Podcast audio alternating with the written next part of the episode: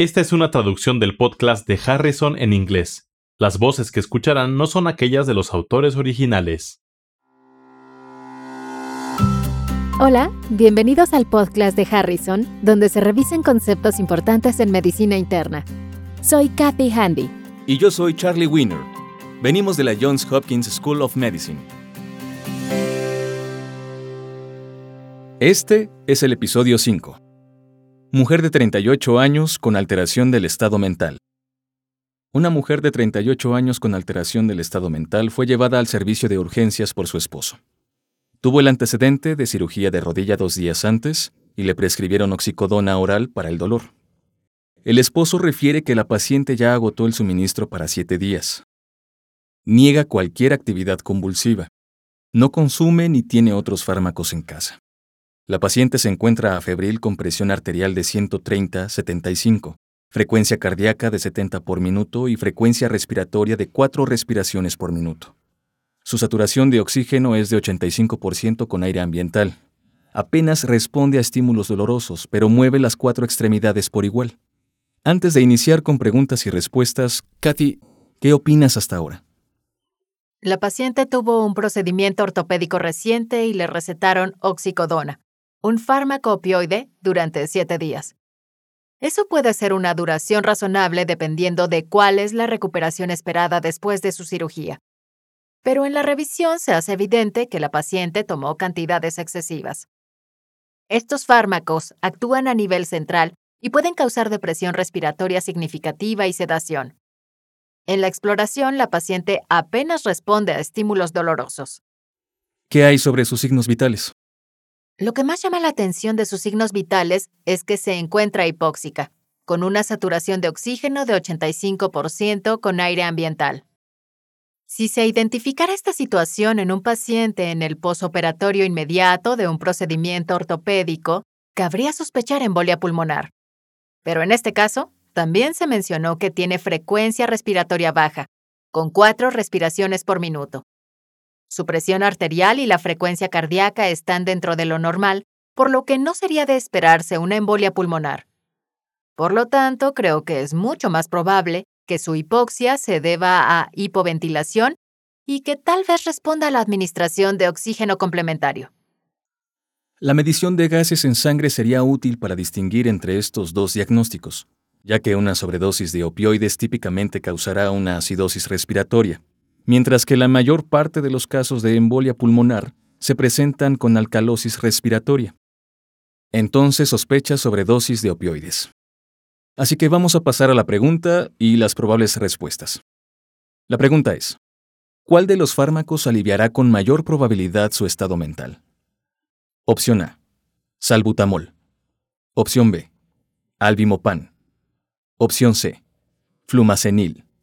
Opción D, N-acetilcisteína. U opción E, naloxona. ¿Cuál de estos fármacos ayudará a corregir una sobredosis de opioides? El antídoto para la sobredosis de opioides es la naloxona, que es un antagonista opioide y que puede antagonizar con rapidez la depresión respiratoria que está causando su hipoventilación y también la sedación que está causando alteración del estado mental. Se usa con frecuencia para el tratamiento de sobredosis por el consumo de productos ingeridos con fines recreativos, por el consumo de drogas ilegales o de narcóticos, y también se puede recetar a pacientes con alto riesgo de sobredosis. Se debe recordar que es de acción muy corta, por lo que podría ser necesario administrar dosis repetidas o goteo de naloxona si la semivida del fármaco es mucho más larga que la del antídoto. Así que la respuesta a esta pregunta es D, naloxona. ¿Qué es el fármaco de los enumerados que con mayor probabilidad mejorará el estado mental de un paciente con intoxicación por opioides? Pero ¿qué puede comentarse sobre las otras respuestas, Cathy? Bueno, empezaremos con el salbutamol. Es un beta agonista y puede aumentar la frecuencia respiratoria, pero en realidad no tendrá ningún efecto sobre la sobredosis de opioides que causen sedación y no es de utilidad en la sobredosis de opioides. El albimopan es un antagonista de los opioides orales, pero solo funciona en el intestino y por eso se ha aprobado para su uso después de cirugías. Por lo tanto, puede contrarrestar los efectos secundarios periféricos de los opioides, como el estreñimiento, pero en realidad no tiene acción central. Así que, en su caso, donde estamos más preocupados por su estado mental, esto no sería de utilidad en absoluto. El flumacenilo es un antagonista de los receptores GABA y se usa para sobredosis por benzodiazepinas como diazepam o lorazepam. Una sobredosis de benzodiazepina se presentaría de manera similar en esta paciente. Y la razón por la que nos inclinamos por el diagnóstico de sobredosis de narcóticos es porque el marido comentó que la paciente estaba recibiendo oxicodona y que en la casa no había otros fármacos. Así que es importante identificar si el paciente pudo haber tomado otros fármacos. Con una buena anamnesis sobre los fármacos que recibe el paciente e información obtenida de la familia, no cabe sospecha que esto haya ocurrido en este caso. Es importante señalar que el flumacenil también puede precipitar convulsiones, por lo que debe usarse con precaución y se suele utilizar en pacientes hospitalizados solo por vía intravenosa. ¿Qué puedes comentar sobre la N-acetilcisteína? Se utiliza para la sobredosis de paracetamol. Lo que hay que recordar, en especial en lo que se refiere a este caso, es que el paracetamol se combina con frecuencia con oxicodona o fármacos opioides en una sola píldora, por lo que puede haber sobredosis involuntarias. Los médicos deben asegurarse de revisar los frascos de fármacos o los registros de las farmacias para ver si incluyen paracetamol en una píldora combinada con opioides.